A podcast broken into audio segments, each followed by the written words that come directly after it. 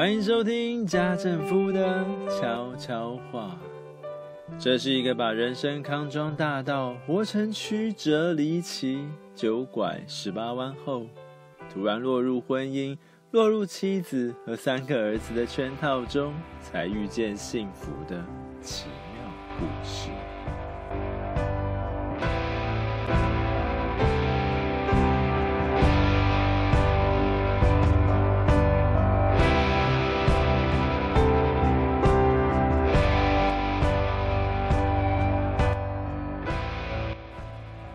听众朋友们，晚安。你会不会觉得我们活在一个把婚姻当成坐牢，有了孩子就等于戴上手铐脚镣，彻底失去自由的年代？这些消极的描述，对一个结婚十多年、生了三个儿子的家政夫来说，一点也不夸张。但除了不自由之外，其实更常被满满的爱情和笑声围绕。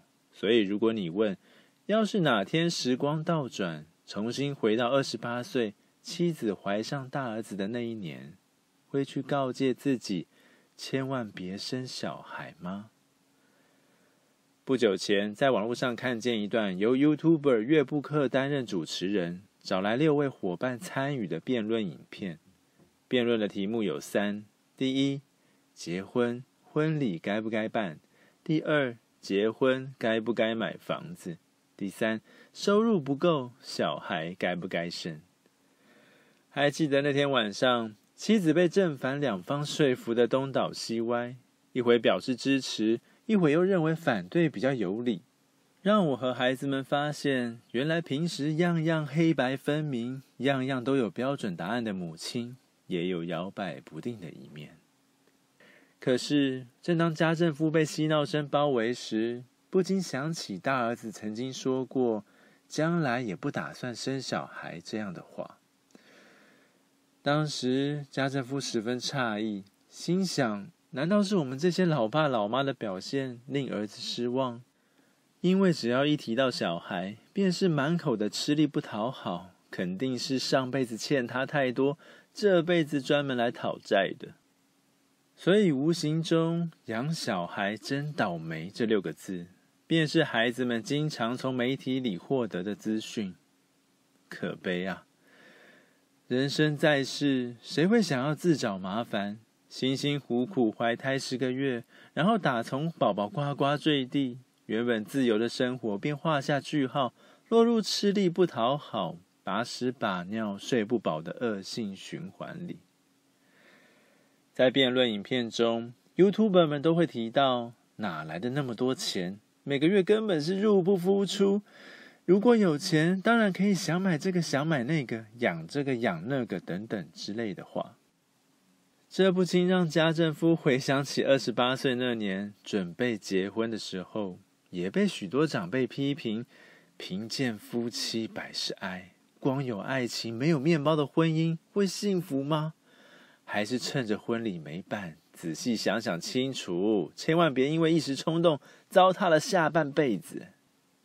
家政夫现在已经忘记那时候听见这些规劝时的反应，但如果从血气方刚、年轻气盛这八个字去想，肯定是表面上哈腰鞠躬、卖卖微笑，私底下整个嗤之以鼻、恼火到捶墙吧。的确。当每个人在下定决心做出某些决定时，总会喜欢听见支持与肯定。但现在来到了四十四岁，真实的心情又是如何呢？不得不承认，似乎也会站在过来人的立场，提醒年轻人要三思而后行。只不过，家政夫所谓的三思，是除了看清楚问题之外，更要找到积极的解决办法，比如。担心钱不够用，无法给孩子更好的未来时，会鼓励大家朝另外一个方向思考，不是汲汲营营的想着如何赚更多，而是真的必须有那么多钱，才够养育出一个人格健康、充满奋斗力量的孩子吗？因为打开社会新闻，总会看见开着名牌跑车、住在千万豪宅里的王子公主，又惹出一些不知人间疾苦。劈腿、滥情的糗事。倘若把孩子送入名校，培养成为医生，成为下一个贾伯斯、下一个金融大亨后，他们的人生便会和谐快乐。那为何新闻中总是惊传谁谁谁除了二奶、三奶之外，连女秘书的家庭都搅和进去，成为拆散别人的凶手？上述这些，并不代表家政夫爱唱高调，甚至坦白说，自从老三出生，所待的公司结束营业后，自己已经成了点阅各大玩具网站的没钱买达人。那些饥肠辘辘，只能够靠浏览网页来望梅止渴的夜晚发生时，家政夫难道不希望变有钱，想买什么就买什么吗？但这些年下来，我知道得想得更远一点，就是买完这些东西之后，快乐和兴奋能持续多久？因为美好的感受一消失，便只剩下责任。有把海贼王公仔定时以毛刷清洁、摆放整齐的责任；有把钢弹模型收好藏好，免得被小朋友玩断手脚的责任；还有要尽量让男孩们避免接触暴力卡通，且勿把制作精美的变身腰带当成圣物，自以为是正义超人，其他小朋友全部都是坏蛋，造成校园暴力的责任。或许你会问：明明想买却买不了的那种感受，难道不痛苦吗？但家政夫更想知道的是，那种痛苦是来自阻碍了你的优越感，好让别人可以更羡慕，所以才非买不可。好像女孩子的保养品、化妆品、衣服、包包、球鞋、休闲鞋、高跟鞋，永远都不嫌多。可是，在这其中，有多少东西的存在是炫耀的成分？大过于需要的成分呢？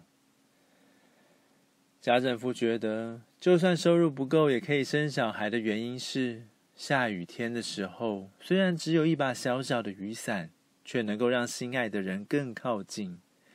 肩膀上所淋的雨水，脚底下被沾湿的鞋，都可以因着懂得享受当下而变得有趣，并且无论大人小孩都应该学习。分辨生活中哪些东西是想要而不是需要。如果你认同这样的价值观，就应该积极的传递给下一代，因为这会令下一代懂得珍惜和感谢。想想，在我们的政府官员中，哪个不是高知识、高学历，很懂得见缝插针、追逐成功和卓越的人？这些人不需要担心收入够不够养小孩，但这个社会。有因为他们和他们教育下一代的理念变得更多爱、更和谐吗？如此看来，收入够不够根本不是整个家庭快不快乐的关键啊！以上是本集家政夫分享的所有内容。如果喜欢，记得留下回应。你们的回应是家政夫继续制作精彩内容的强大动力哦。下次见，拜拜。